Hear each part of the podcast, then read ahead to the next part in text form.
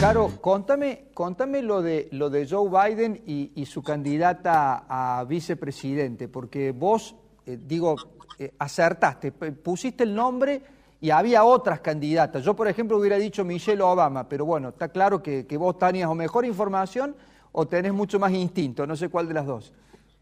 Mira, eh, yo, a mí me, gusta seguir mucho la, bueno, la actualidad internacional, todo lo, que tiene que ver con temas internacionales, y este año es un año para seguirlo por todo lo que está pasando en el mundo y porque el mundo está atravesado por algo que era absolutamente inesperado, pero además porque se da en un contexto de recambio, en el caso de la política norteamericana, nada menos que de la figura presidencial vos me hablas de un acierto y yo te quiero hablar de un fracaso o de un error garrafal que cometí yo.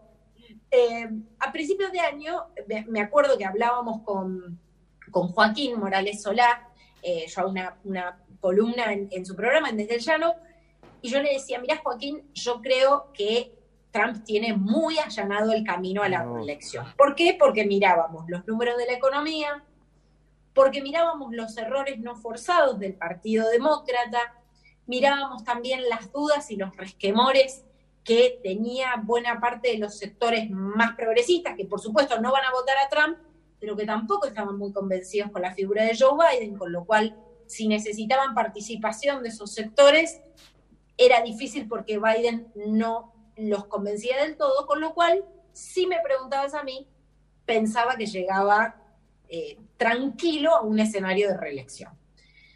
Aprendí, porque uno sigue aprendiendo, ¿viste? Yo ya tengo algunos años en esto, pero sigo, aprendiendo. Aprendí que eh, algunos meses, solamente tres, cuatro meses en, en términos políticos y en términos de actualidad, pueden ser un mundo de diferencia. Y lo son en este caso.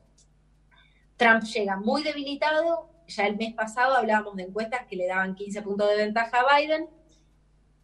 Ahora parece estar acortando la distancia, hay encuestas que lo dan más cerca de los 8 puntos, pero la realidad económica es muy difícil y la recuperación no parece que vaya a ser tan temprana como para darle la ventaja que necesita.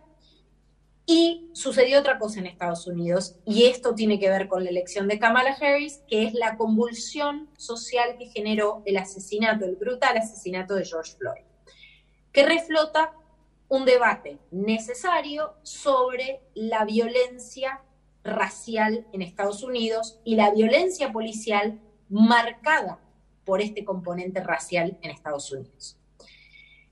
En este contexto, Biden parece fortalecerse, recordemos que fue vicepresidente de Barack Obama, pero necesitaba en su fórmula una figura que representara los valores, las inquietudes y sobre todo los reclamos históricos de las minorías en Estados Unidos. Kamala Harris es hija de madre india y de padre jamaiquino, con lo cual tiene una confluencia de, de estas herencias, ¿no? Y tiene un historial con, estos reclamos, fue fiscal del Distrito de San Francisco, tiene experiencia como senadora y al mismo tiempo, al que no estaba convencido del ala quizás más en la acepción norteamericana liberal o progresista, le podría llegar a generar un atractivo mayor que otra candidata este, de las que estaban en danza, ¿no? En algún momento yo llegué a pensar, ¿por qué no Michelle Obama? Pensando también que Joe Biden tiene 78 años y que quien se proyecte como vicepresidenta o como candidata a vicepresidenta en este escenario puede ser que utilice esto como vidriera para el 2024. Pensemos que Joe Biden va a terminar su primer mandato, si, si es electo presidente, con 82 años. Pero sin embargo, me parece que es tan y va a ser tan desgastante todo el proceso que tenga que enfrentar los Estados Unidos con la recuperación económica, con todo lo que viene, con los frentes que tienen que abordar en temas de política exterior, que no sé cuán, eh, cuánto va a pesar el rol de un vicepresidente en esta próxima gestión o en este próximo mandato. En resumen, me parece que Kamala Harris sumaba no formar parte del ala más radical o de, de ultra izquierda, ultra izquierda en el marco de lo que pueden considerar eh, en la política norteamericana como Elizabeth Warren, o sea, no asustaba al sector más conservador de los demócratas, pero al mismo tiempo tiene este componente de canalizar los reclamos de las minorías que le atrae a los sectores más progresistas, con lo cual abarca una carpa grande de votantes y le da este impulso también un poco más joven a un candidato que despierta dudas por distintos factores, ¿no? Yo creo que Trump la tiene difícil, pero ya hoy arremetió con todo y dijo que ella es una falsa y que él este, es un es, Sleepy Joe, le dice eh, Joe el dormilón, eh, o Slow Joe, cargándolo con algunos desvaríos que ha tenido en las entrevistas y dice que son perfectos el uno para el otro, pero totalmente equivocados como elección para Estados Unidos. Veremos si los votantes fieles de Trump salen a respaldarlo en esto, que es una carrera en la que todo indica que corre bien de atrás.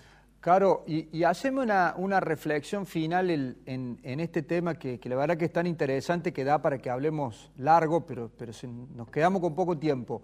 Eh, sobre, digo, la pantalla, la pantalla, sobre todo la pantalla de, los temas de, noticieros, digamos, está teniendo una gran presencia eh, de la mujer. Eh, ¿cómo, cómo, lo ves? ¿Van ganando su espacio? ¿Siempre lo tuvieron? ¿Costó? ¿Hay una presencia que, que, da, es lo mismo hombre-mujer? ¿Cómo, ¿Cómo me lo definís? Yo creo que, eh, que sin dudas hemos ganado territorio y que sin dudas eso costó y me parece que uno no puede soslayar que eso fue gracias al enorme trabajo que han hecho mujeres de generaciones anteriores, mujeres que nos antecedieron. No sé, estoy pensando en Magdalena Regina Azú, en, bueno, Noticiero Mónica Caendamber, digo, mujeres que han marcado, no quiero ser injusta porque digo, son muchísimas, ¿no? Las mujeres que, que han hecho camino, a mí me han formado, bueno, Adri Franco en, el diario La Nación, Adriana Franco, grandes periodistas que abrieron camino y ocuparon, también hay muchas mujeres, y esto es importante, en posiciones de decisión, ¿no? Entonces estamos también representadas ahí a la hora de, de pensar perfiles para encarar temas. Y creo que las audiencias también están sintiéndose más representadas por la tele, ¿no? Eh, están sintiendo que en, la tele hay alguien opinando o dando una mirada al tema que se parece a mí, también en ese aspecto, ¿no? Eh, o, que entiende mis necesidades, o que entiende mis inquietudes, o que entiende mis reclamos históricos, ¿no? Hablando de reclamos históricos.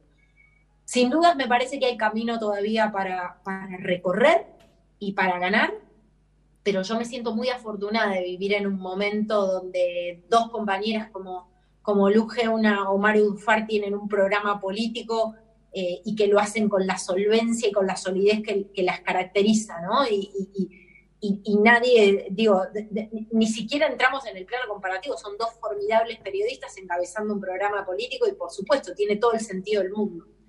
Eh, así que bueno, me parece que, por esos espacios y por la ampliación de, de espacios es un muy buen momento para ser mujer, para hacer periodismo, pero todavía queda camino por recorrer y hay que seguir abriendo puertas, seguir abriéndonos puertas entre nosotras también. Me parece que eso, es un aspecto importante. Y yo he tenido la suerte de trabajar con colegas hombres que, han siempre valorizado la diversidad de miradas en cuanto a la historia personal, también en cuanto al género, en cuanto a la edad.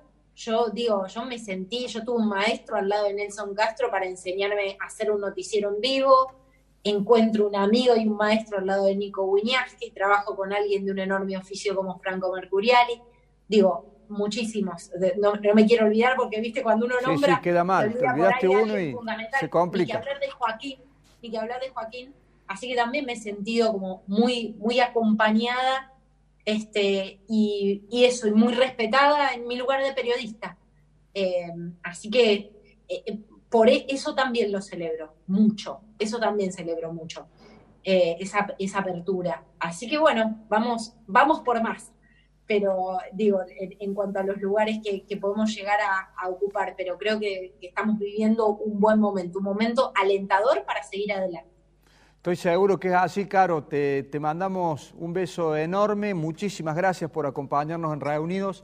La verdad que daba para hablar mucho tiempo más, pero, pero la verdad que agradecidísimos de que nos haya acompañado. Así que te mandamos un beso grande y eh, ojalá presencialmente podamos, podamos hablar mucho más de estos temas. Contá con eso, le voy a mandar un mensaje a Ariela en cuanto esté en Córdoba y ahí voy a estar. Muchísimas gracias, de verdad, muchas gracias por, bueno, esto, por esta entrevista y perdón por la facha, yo estoy con facha de entre casa estás, ahora. Estás impecable, no te preocupes. Esta magia del Zoom permite esas cosas, así que muchísimas gracias. Gracias a vos. Chao, hasta luego, chao.